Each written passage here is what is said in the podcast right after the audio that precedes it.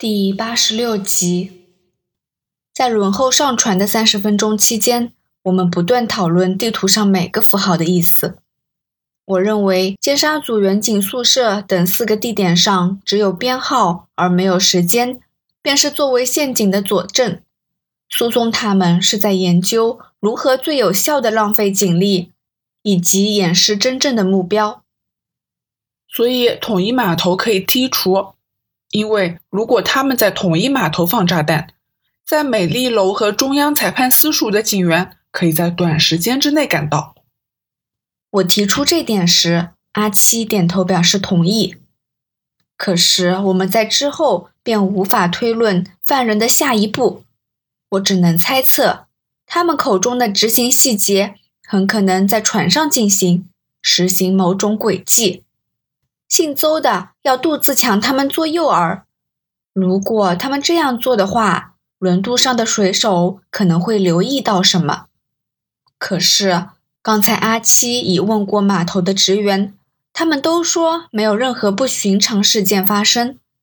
我们的结论便是要上船亲自问问水手。大约四点，我们等了两班船后，终于能开车上轮渡。这艘拥有两层甲板的汽车轮渡叫“明定号”。我约略估计，大概每层可以容纳二三十辆汽车。我虽然不时搭轮渡过海，但坐私家车上汽车轮渡还是头一遭。在船上，有些司机和乘客留在车厢中打瞌睡、读报、听电台或闲聊，但更多人离开车厢，站在甲板上吹海风。我跟随阿七向水手们问话。远景，阿七出示证件。我想问问你们，你们今天十二点四十分后有没有见过这几个青年？几名在甲板工作的水手聚集起来，仔细看杜自强的照片后，纷纷摇头。那有没有遇上什么奇怪的事情？阿七再问。没有啦，长官，今天只是一样人多车多，没有什么特别事。一名长胡子的水手说：“我们这艘是没有什么事，但我刚才换班，听到民邦号那边好像发生了小纠纷。”旁边一名年约四十岁的水手说：“小纠纷？”阿七问：“好像说一个半小时前。”从中环开往油麻地的航班上，有两个青年人，不知道因为什么小事开骂了，水手们都怕他们大打出手，可是闹了一阵子，他们却和好了，真是不能理解这些小伙子在想什么。我有没有办法问问民邦号的船员详细情形？阿七问。当然可以，不过我们刚离开中环。民邦号应该刚离开油麻地，你们在佐敦道下船后要等半个多钟头才等到他们泊岸，到时你们便可以上船查问了。我们应该会在四点半下船，换言之，民邦号大约在五点正靠岸。我说，杜自强他们的目标会不会是民邦号？回到车上，我对阿七说：“又回到。”炸成轮渡的假设啦，阿七反问：“炸成轮渡啊，确实没有意义。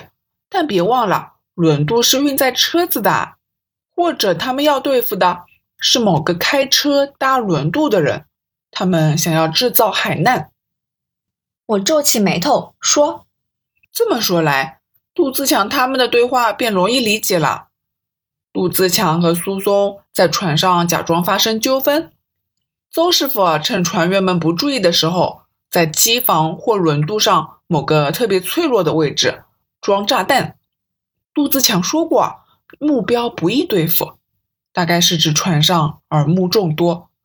而邹师傅说，目标比想象中脆弱，是因为船上个人都没有料到会有炸弹。在闹市中想要暗杀一个人，未必能成功之余。逃走亦很麻烦，但轮渡在三十分钟的航程内完全处于孤立的状态，水警轮和消防船要救援有点困难，而船上的救生用具啊也不见得齐全。最重要的是啊，犯人一早就逃走了。糟糕了！阿七立刻跑出车厢，我紧随其后。他跑到刚才问话的胡子水手跟前，说：“我要用无线电联络民邦号。”长官，这我可没权处理，你得亲自跟船长说。不过你要问民邦号的船员有没有见过你要抓的人，还是等驳案吧。照片又不能经无线电传过去。不，我只要通知民邦号一句话。阿七抓住胡子水手的手臂，告诉他们搜索可疑物品，我怕有人在船上放了炸弹。一众水手同时露出了错愕的表情，互望数眼后，胡子男问：“长官，真的？我不知道，但是有这个可能，请民邦号的船员在不惊动乘客之下搜索。明白了，你们请在这里等一下。”胡子水手点点头，往驾驶室走过去。船长在胡子男陪同下前来，阿七向他说明情况，船长便说回去驾驶室联络民邦号。我和阿七坐在船头一个给船员们休息的角落，等待回复。虽然海港的景色很漂亮，迎面吹拂的海风很凉爽，但我们现在没心情享受。那便是民邦号。一个水手指着海上另一艘迎面而来的轮渡，对我们说：“看着那艘船，我不由得幻想它突然在我眼前爆炸，沉没，乘客和水手掉进海里的地狱情景，心底冒起一份寒意。”不过，民邦号没有爆炸，它只是悄悄地在我们不远处驶过。我跟阿七在船头等了差不多十五分钟。轮渡快到佐敦道码头，胡子水手匆忙地跑回来，对我们说：“长官，民邦号的船员说没有发现，没有，他们已搜了两次，但没有找到任何可疑物件。长官，你的情报可靠吗？对方的船长说可以在中环泊岸后停航，但如果只是误报，他会惹上大麻烦，这责任他担当不起。”阿七的脸色变得很难看，似乎无法下决定。不用停航，请通知民邦号如常行驶。我插嘴，装出权威的语气道：“民邦号应该在四点半到统一码头，再出发至佐敦道码头，约五点正靠岸吧。我们在佐敦道码头等候，到时我们亲自上船调查。不不过，请船员们保持警惕。”炸弹狂徒可能会在下一班船才放置炸弹。明白了，长官。胡子水手再一次跑回驾驶室。我们在车里等，有任何消息请通知我们。我向其余的水手说，他们点点头。回到车上，阿七以不快的表情对我说：“你为什么让民邦号继续航行？万一水手们看走眼？”待会儿在海上发生意外怎么办？但我们没有实证，确认船上真的有炸弹啊！我不客气的嚷道：“我发觉我已习惯跟阿七相处，甚至自觉跟对方平起平坐了。贸然停航，后果可能很严重。可不是你丢了差事便能了结。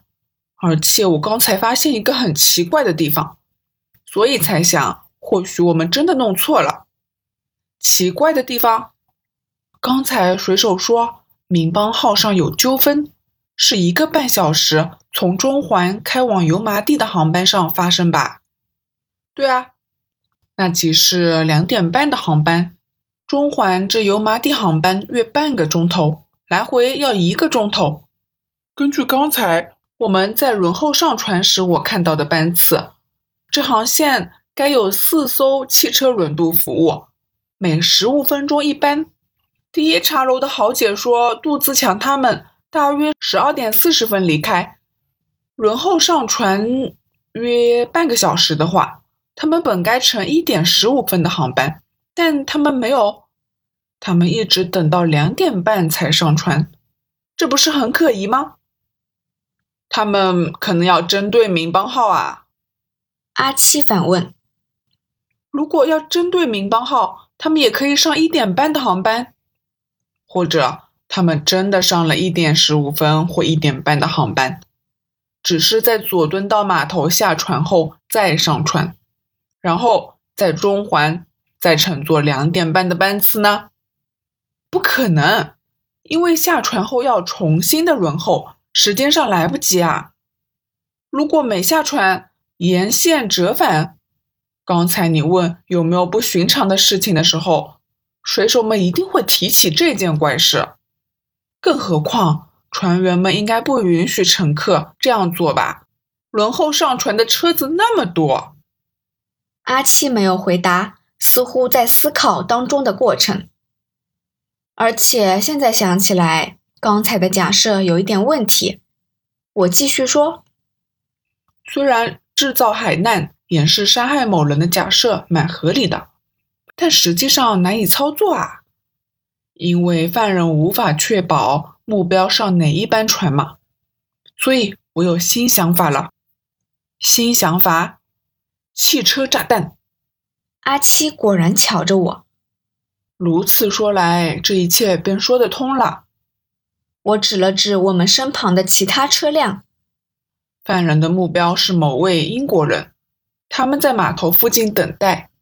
对方的车子现身，他们便开车跟踪，上同一班轮渡。在船上，杜自强和苏松假装吵架，引起目标人物的视线。邹师傅便在对方的车上装计时炸弹。为什么是英国人？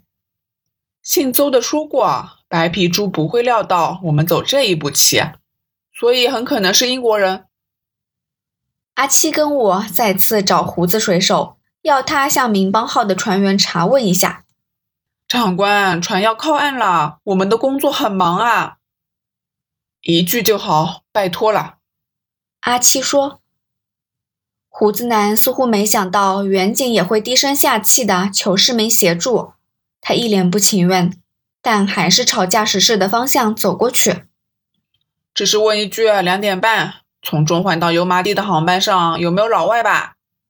这是最后一次帮你们哦。一分钟后，他便回来。没有啦，他们说一个都没有。他以不信任的眼神瞧着我们。没有。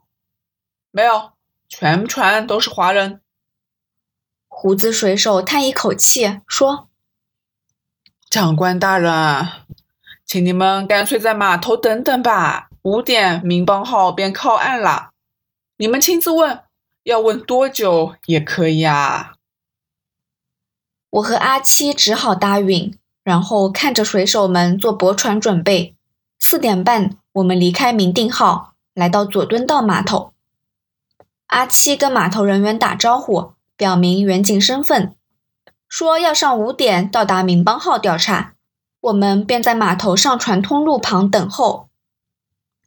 其实啊，这年头没有几个英国人会搭汽车轮渡吧？在等候期间，阿七说：“但英国人一样会从港岛到九龙啊，或是从九龙到港岛嘛？”我说。如果是高级官员，都会坐公务舱。一般的英国人会因为最近的时局减少外出，有些更回英国老家避难了。我知道好些杨警官的家人最近都不外出，只留在家中，顶多啊在家附近活动。他们一样怕遇上示威民众，会把怨气发泄在他们身上。阿七的说法也有道理。可是，我觉得我的推理应该没错。这半个钟头，我和阿七都如坐针毡，坐立不安。阿七将收音机音量调大，他说：“想知道四点钟有没有在美丽楼发现真炸弹？如果美丽楼真的有炸弹，我们之前的推论很可能像骨牌一样，一口气全倒下。”